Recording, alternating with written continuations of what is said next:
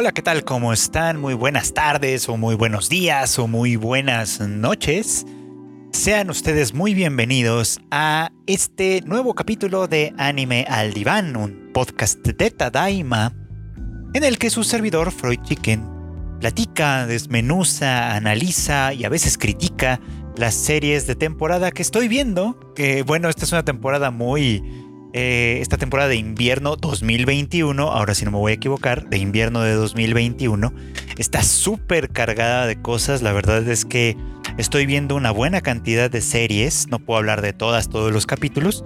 Eh, y además, hay algunas que salieron esta temporada y que pues porque siguen en la cárcel de Funimation o de Netflix o de yo que sé, eh, pues no las he podido seguir como me habría gustado.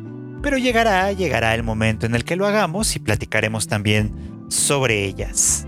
Pero bueno, pues por lo pronto, muchísimas gracias a todos los que me hacen el favor de escuchar este podcast y que me escuchan también de varias partes de Latinoamérica y el mundo. Muchísimas gracias a todos ustedes. Y bueno, pues no queda más que comenzar. Y bueno, pues me gustaría empezar, empezar con el capítulo de esta semana de The Promised Neverland que, bueno, sigue un poquito como dando mucho de qué hablar, no tanto por el capítulo en sí, como por el hecho de que aparentemente la serie animada decidió eh, saltarse o postergar, no lo sé muy bien, bueno, no, lo sabremos en realidad, pero decidió saltarse un arco completito, aparentemente el arco de Goldie Pond, eh, en el que, bueno, no quiero spoileárselos ni mucho menos, no quiero arruinárselo a nadie, pero pues Emma enfrentaba un montón de cosas y, aprendía muchísimo sobre el mundo exterior y etcétera. Y bueno, parece que ahora eso va a suceder eh, pues en un contexto completamente diferente y en una circunstancia muy distinta.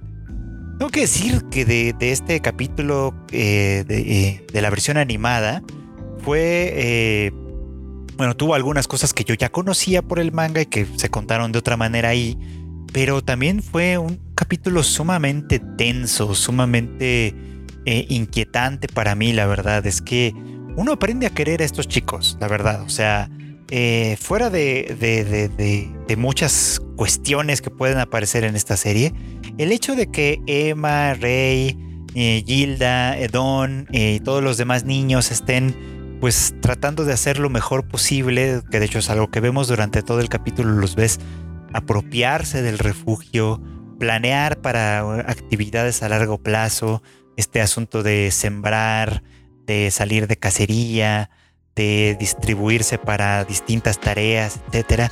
Eh, hablaba mucho y muy bonito de una eh, intención para largo plazo, por supuesto, ¿no? De usar ese refugio como una vivienda eh, y de y de situarse en ella, de, apropiársela por completo para simplemente eh, vivir la vida en libertad que han deseado pues desde siempre básicamente, ¿no? Ahora, este, este asunto eh, de, vivir la vida en libertad y tal es muy significativo y muy interesante porque, como platicaremos un poco más adelante cuando hablemos de otras series también, este concepto de la libertad no es nada sencillo. Yo lo pensaba mientras veía el capítulo de The Promised Neverland. Eh, a final de cuentas, salieron de la de, la de Gracefield, del orfanato granja, digamos, que era Gracefield, para, para encontrar libertad y para salvar la vida. Pero afuera, en, afuera de la seguridad, aunque sea temporal, de, de la granja, eh, los niños están en riesgo constantemente. Su vida corre peligro todo el tiempo. Pueden ser cazados por los demonios que pululan por ahí.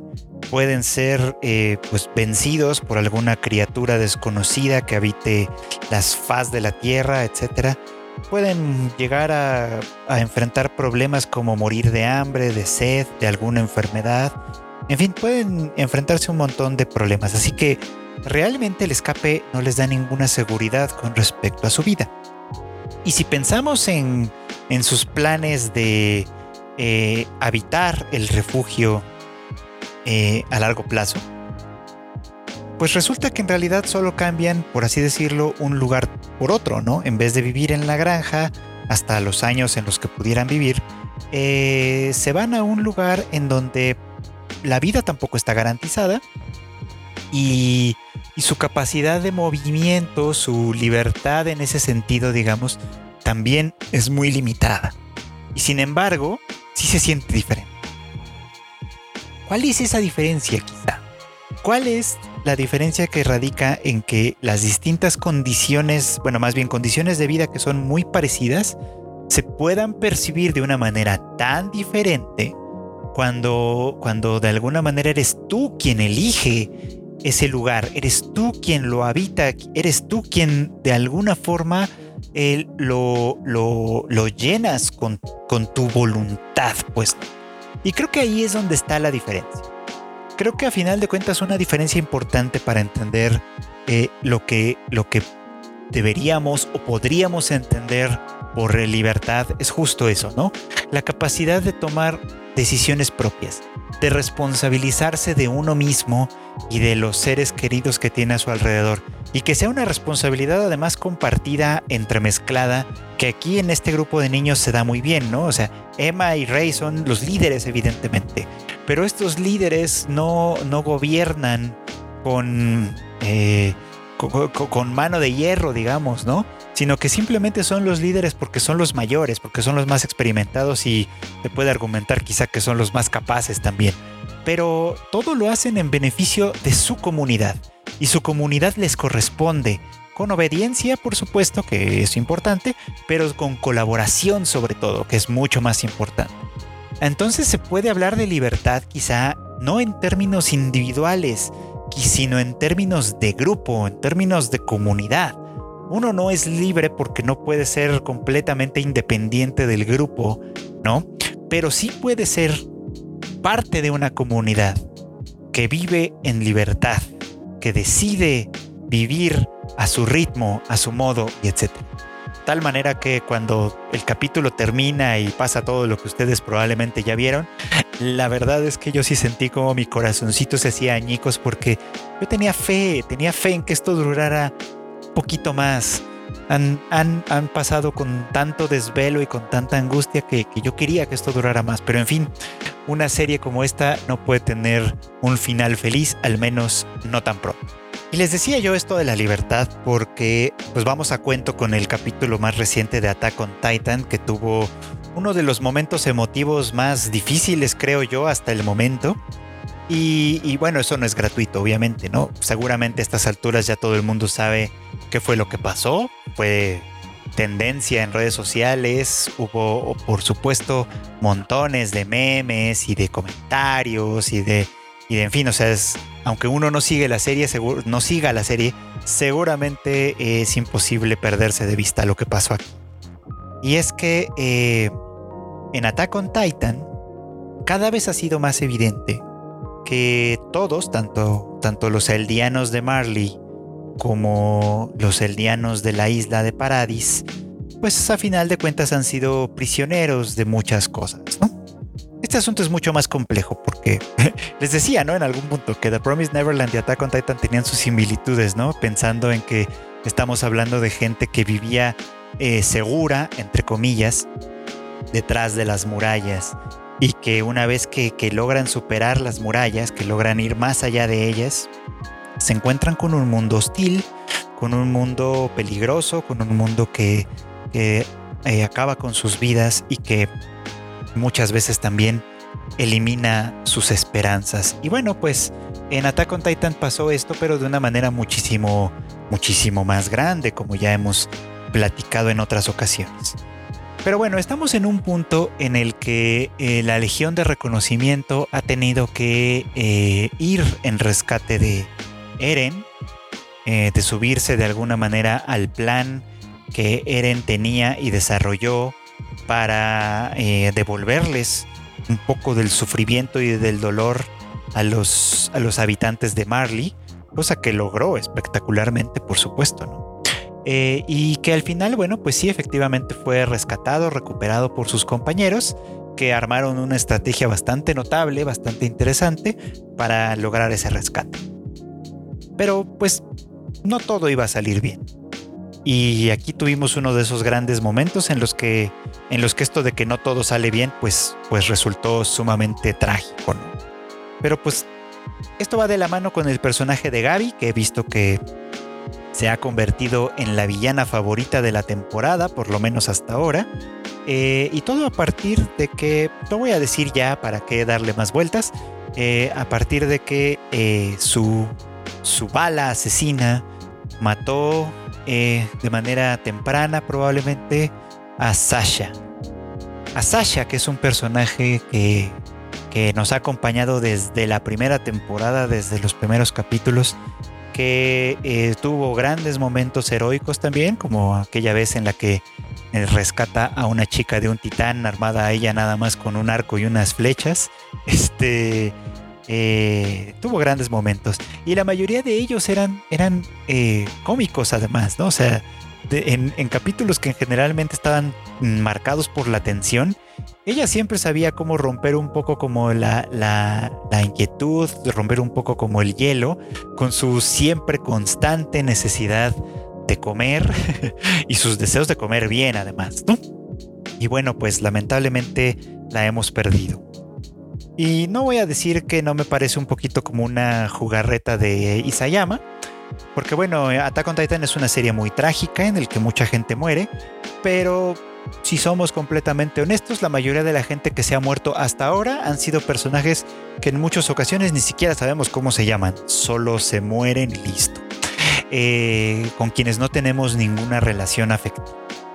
Y, y, Erwin creo que fue de las pocas que de alguna manera sí llegaron a calar hondo este, pero antes de él creo que ninguna, ¿no? Horrorizaba a veces el modo en el que los personajes se morían, pero en realidad no era por los personajes en sí, un poco más por el modo. En este caso, eh, Sasha se muere de una manera muy, pues algunos dirían que hasta decepcionante, ¿no? No se la comió un titán, no murió en medio de una cosa épica ni nada, simplemente murió víctima de que Gaby logró, antes de matar a Sasha, matar a otro, treparse a la nave en la que ellos iban a escapar y del primer balazo que soltó, hirió de muerte a Sasha. Lo cual, que, lo cual, insisto, creo que es una estratagema narrativa de Isayama. Llegaba el momento en el que iba a tener que empezar a matar a los personajes, a los personajes principales, y sabía que nos iba a doler sabía que, la muerte de Sasha iba a calar hondo en el fandom, iba de alguna manera a propiciar que quisiéramos saber qué más pasa y obviamente a despertar emociones en torno al personaje de Gaby, por un lado, pero también creo yo a los personajes de Jik y Eren, que a final de cuentas están eh, pues muy profundamente involucrados con todo lo que está pasando, ¿no? Son ellos quienes, quienes mueven los hilos de todo lo que está sucediendo. Y la Legión de Reconocimiento en este punto también es una prisionera más, como ya como conjunto. Es prisionera de los vaivenes de, Eren, pues, que han tenido que ir a rescatarlo una vez más. Uno pensaría quizá pudieron haberlo dejado solo, pero el problema es que eh, en este punto Eren es tan poderoso y tan importante, es una, un mal que dejaron crecer demasiado tiempo, y que, eh, y que hoy les está jugando probablemente en contra, ¿no? Por una cuestión, por un tema de libertad que él dice, pues, ¿no? Pero esta libertad se traduce simplemente en traer más sufrimiento, no solo a sí mismo, sino a la gente que lo rodea, pues. Ni siquiera les pregunta, ni siquiera se espera realmente a tener su consentimiento, como es evidente tras la reacción de Levi una vez que lo tuvo eh, a la mano, ¿no? De darle una muy buena y merecida patada.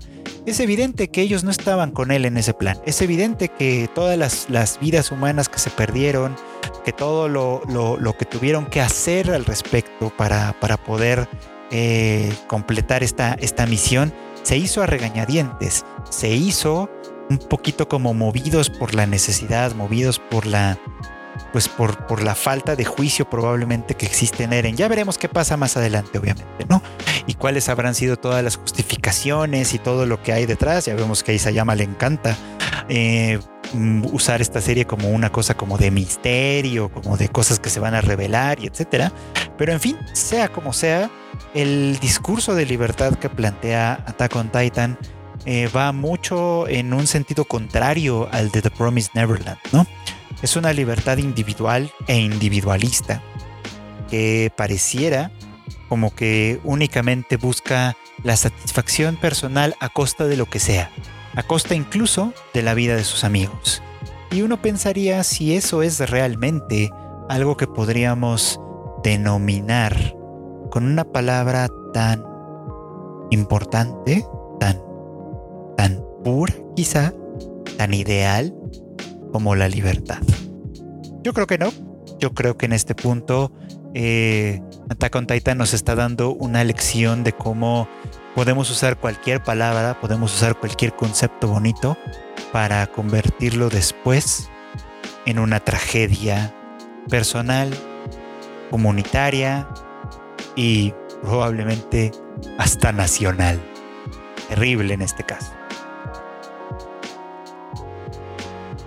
Bueno, pues continuando, continuando con lo que está sucediendo aquí, eh, quiero decirles y retomar un poquito la conversación sobre eh, Dragon Quest, que yo la sigo viendo y sigo recomendándola muchísimo, la nueva versión de Dragon Quest Dino Daiboken, que sigue en emisión, viene desde la temporada de otoño de 2020 y pues continúa ahora en el invierno de 2021, pues, ¿no?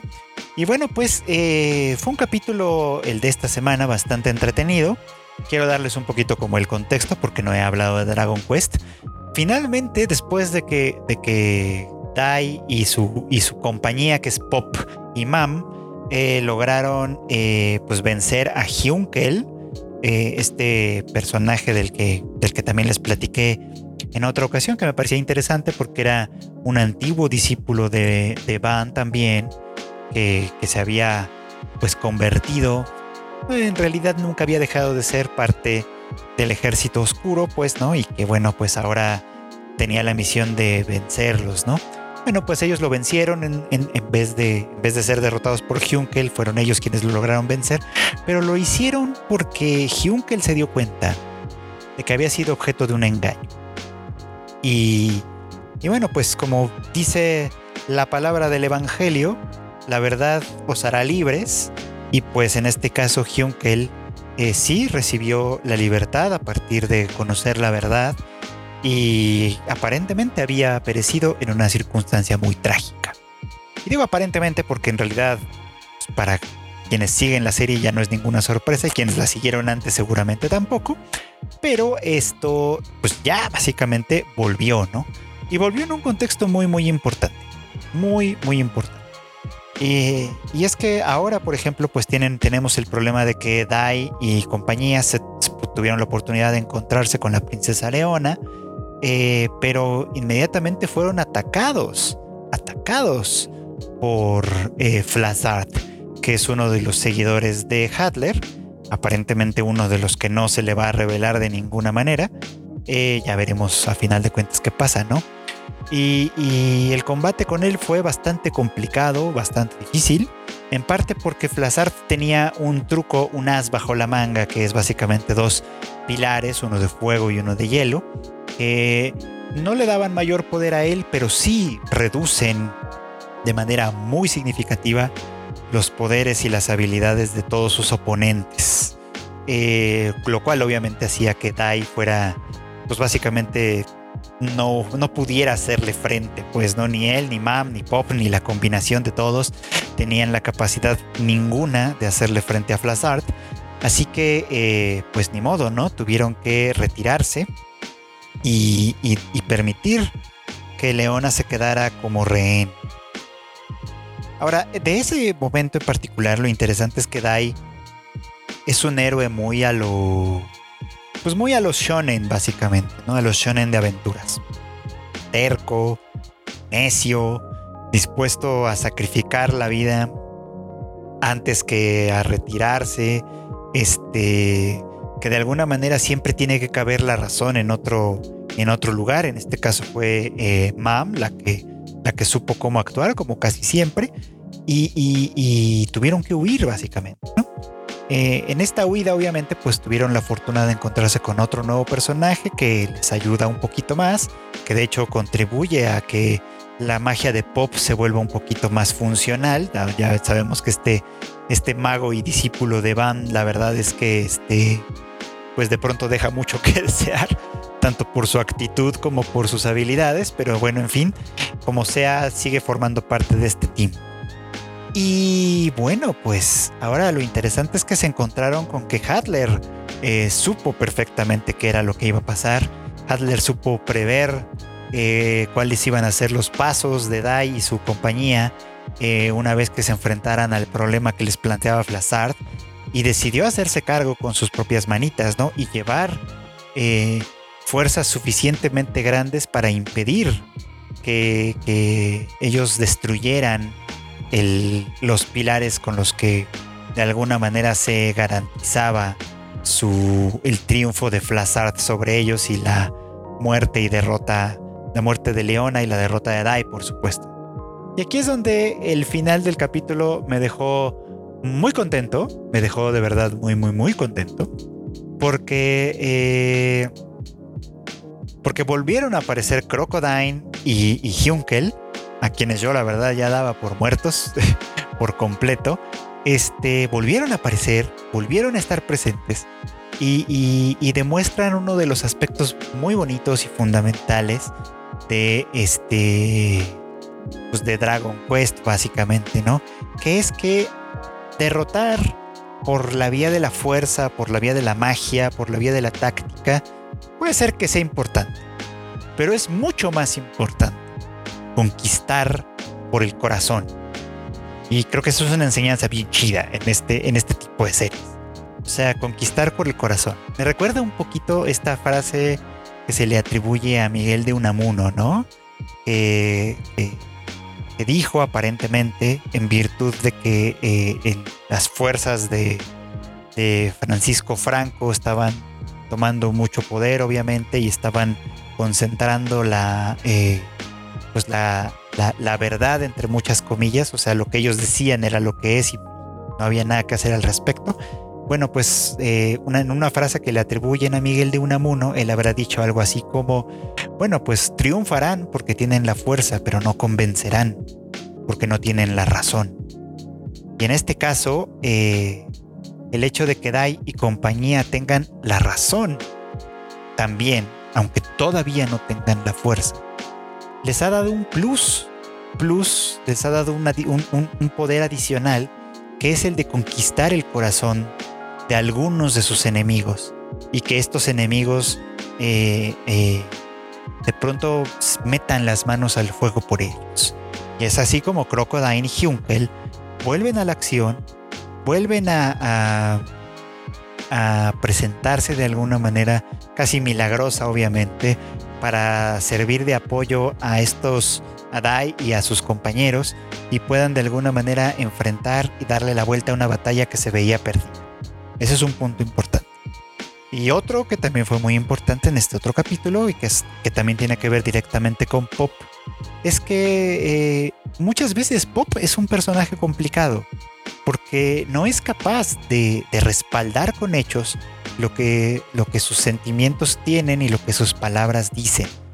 Y este es uno de los poquitos momentos eh, en, el, en el que de verdad sorprende que pueda hacerlo, pues frente a la imponente figura de Hadler, eh, Pop decide eh, arriesgarlo todo para salvar la vida de Mam, de quien pues está enamorado. ya veremos si ella le corresponde o no, porque su rival de amores que parece ser Hunkel, pues también ahí está de nueva cuenta en la, eh, eh, en la imagen. Pero pues en fin, sea como sea, este fue un buen capítulo. Este último capítulo fue uno muy bueno también para Pop, que a partir ahora nos muestra que tiene más caras, que tiene más posibilidades, que no es alguien para tomar tan a la ligera que vale la pena seguirlo a final de cuentas con todo y sus, y sus defectos que de pronto le brotan, ¿no? Pero es que bueno, no hay héroes completos, ¿no? La terquedad de Dai, eh, la eh, indecisión constante de Pop y bueno, la arrogancia de Mam, a veces juegan en sus contras, en sus respectivas contras, pero entre sí son un buen equipo y espero mucho de ellos en el futuro.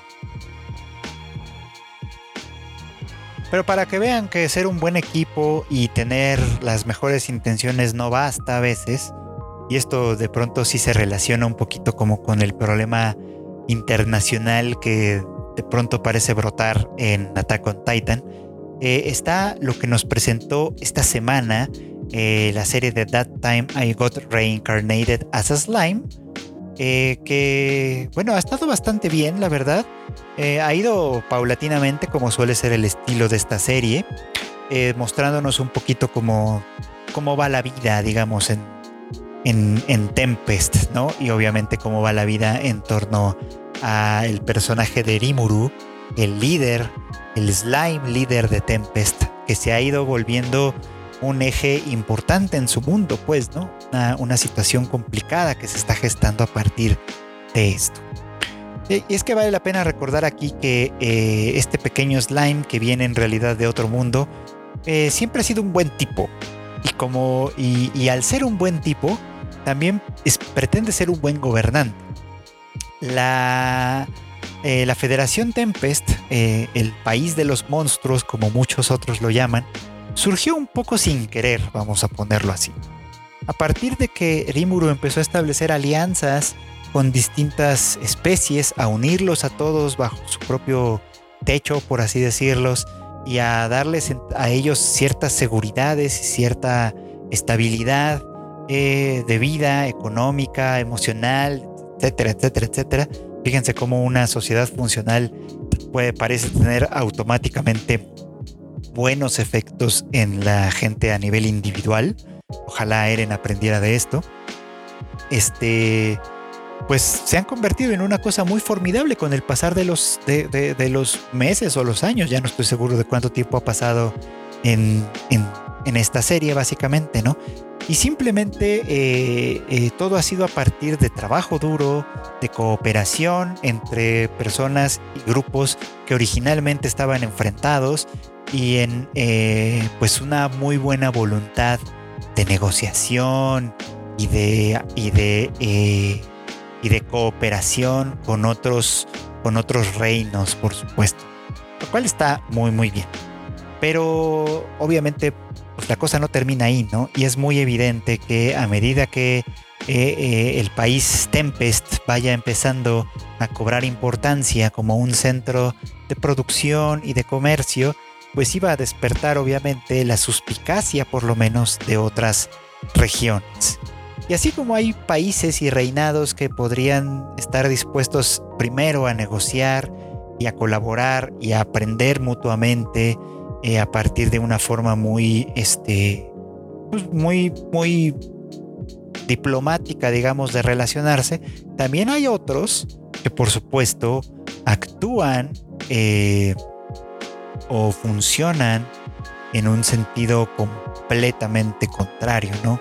Y en este caso, pues ya tuvimos la oportunidad de ver a este pequeño reino que solía ser importante para los negocios y para el comercio y que aparentemente está viendo desplazada su importancia a partir de la importancia que está cobrando eh, Tempest.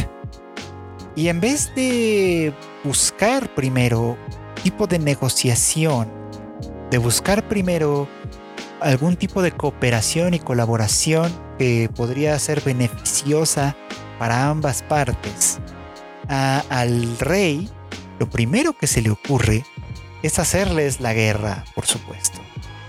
Eh, cosa que seguramente no será nada sencilla, pero de esa pequeña reunión que tuvimos oportunidad de ver en el capítulo más reciente, se pueden deducir varias cosas. Por un lado, que eh, eh, lo que el rey de Duargon decía es verdad.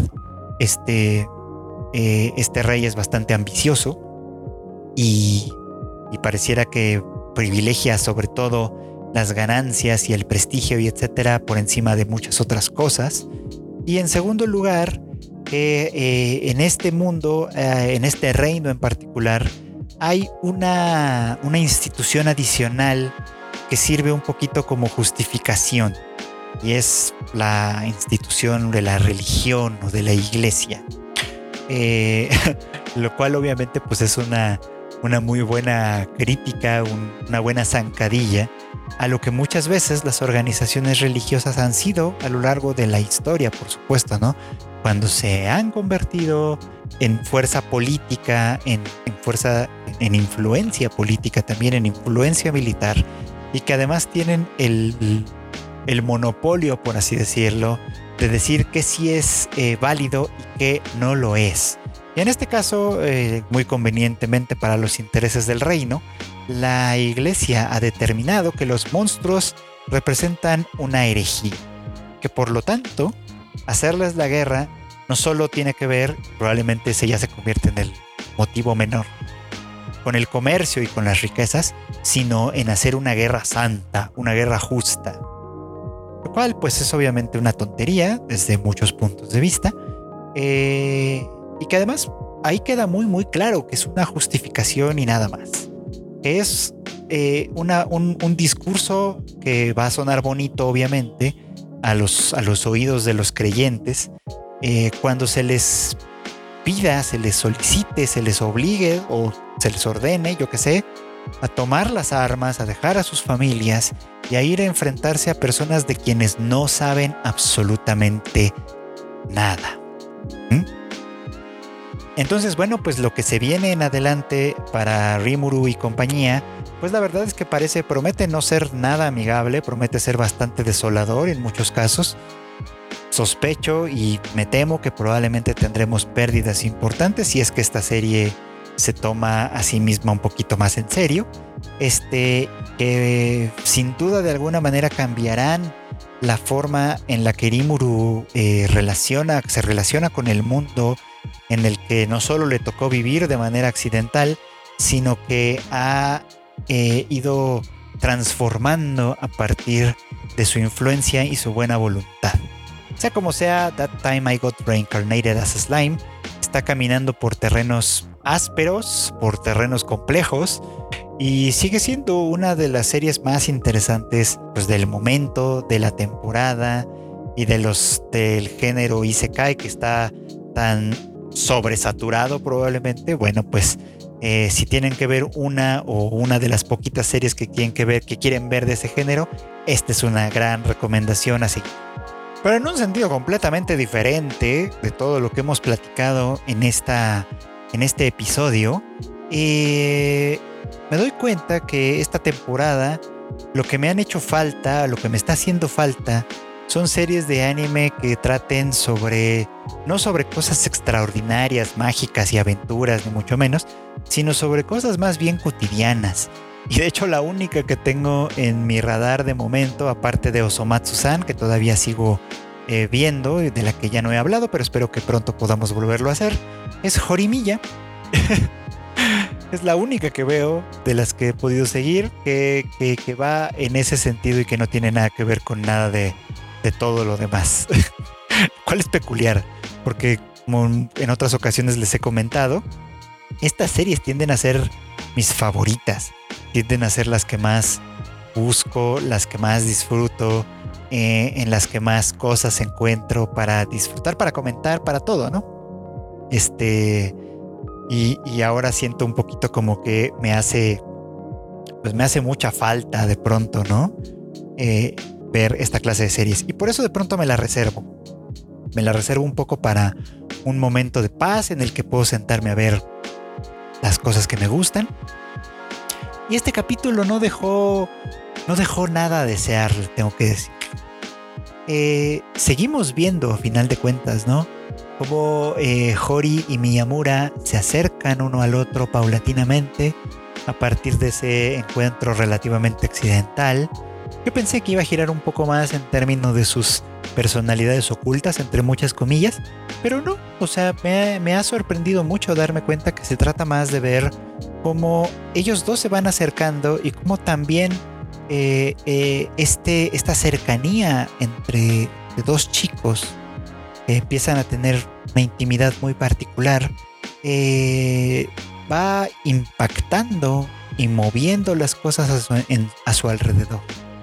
Yo soy un creyente ferviente de que el, el, movimiento personal, individual y de pequeños grupos puede tener efectos importantes en grupos sociales, empezando por los más pequeños, obviamente, y que, y que en una situación muy ideal podría llegar a tener alcances mayúsculos.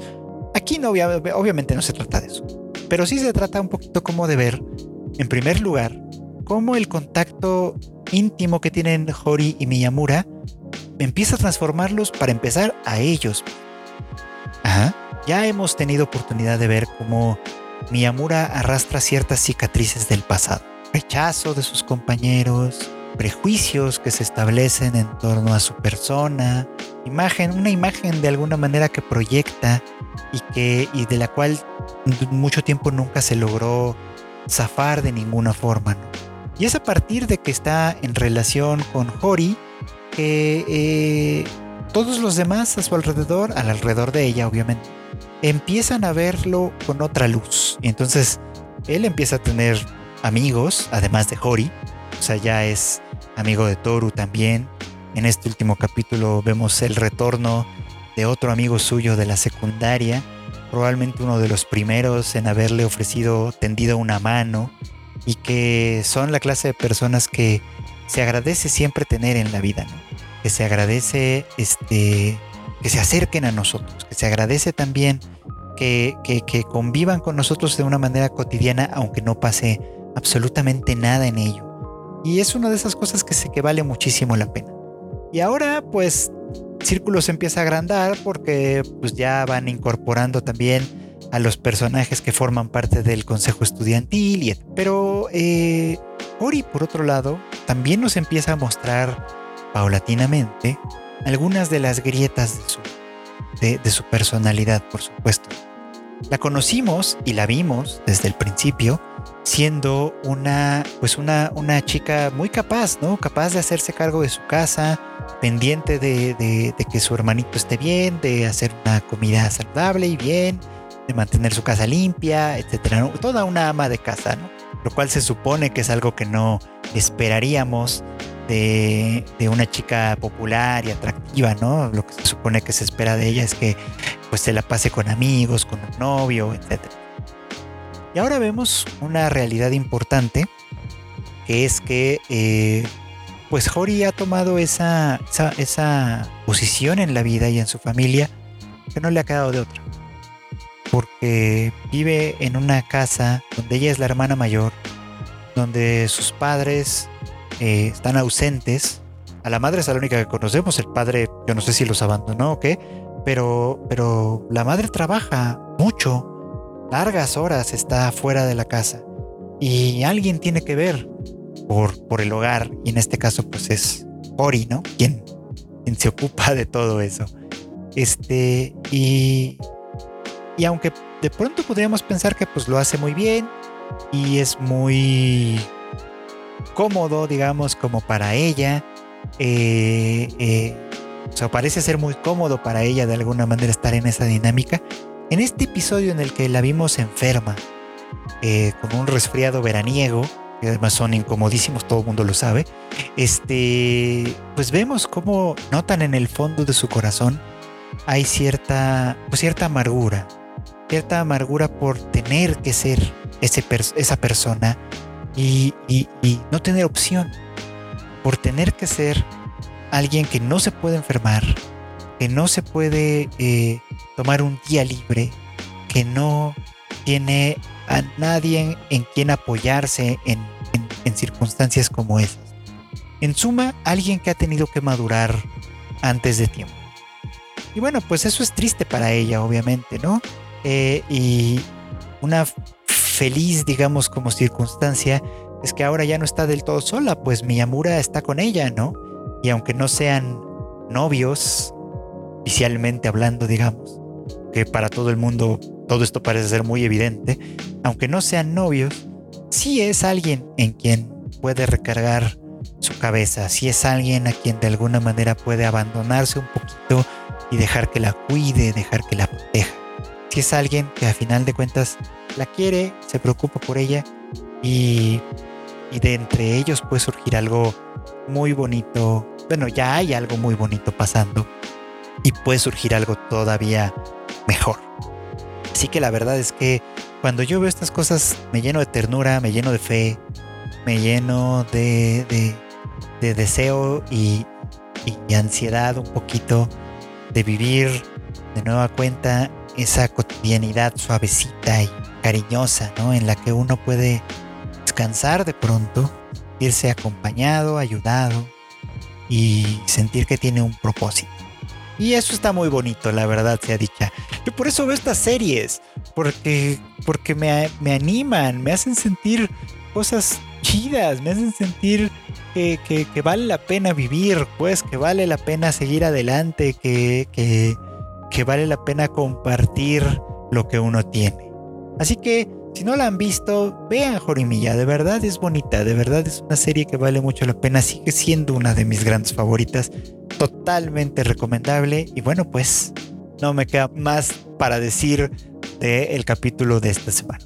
Y bueno pues esto es todo por hoy en este episodio de Anime al Diván. Reitero mi agradecimiento eterno a todos y todas y todes los que me escuchan semana a semana, ya sea en Spotify, en Google Podcast, en Apple Podcast o en donde sea que lo estén haciendo. También a quienes me escuchan en otras partes del mundo, como son Colombia, Venezuela, Japón, los Estados Unidos, en fin, México, obviamente, el país desde donde eh, se graba y se transmite este, este podcast. La verdad es que estoy muy muy agradecido con todos ustedes como siempre. Y bueno, los invito, aprovechando que todavía siguen por aquí, a que también sigan eh, escuchando eh, los otros podcasts que el equipo de Tadaima prepara con mucho cariño para ustedes. Los martes tenemos el Rage Quit, el podcast de videojuegos que conducen Marmota U eh, cada semana con las noticias y el ranteo más importante en ese mundito. Y tenemos también los miércoles y los sábados por la noche completamente en vivo el Tadaima, donde todo el equipo se reúne para discutir pues todo lo que haya pasado en la semana, lo cual es bastante divertido siempre. Ah, y antes de que se me olvide, también escuchen el Shuffle, el podcast de cultura pop que Kika comenzó apenas a conducir y transmitir y este sale los viernes. A todos nos encuentran en Spotify y en todas estas plataformas de podcast. Además, permítanme recordarles que tenemos un sitio de noticias que actualizamos tan rápido como podemos. Está siempre en tadaima.com.mx y un canal de YouTube que es donde pueden ver los lives los miércoles y los sábados y también nuestros videos que grabamos hablando sobre distintos temas que pueden ser de anime, de manga, de curiosidades de Japón, etcétera, etcétera. Así que tenemos un montón de contenido para todos ustedes y pues no queda más que volver a agradecerles por escuchar este anime al diván.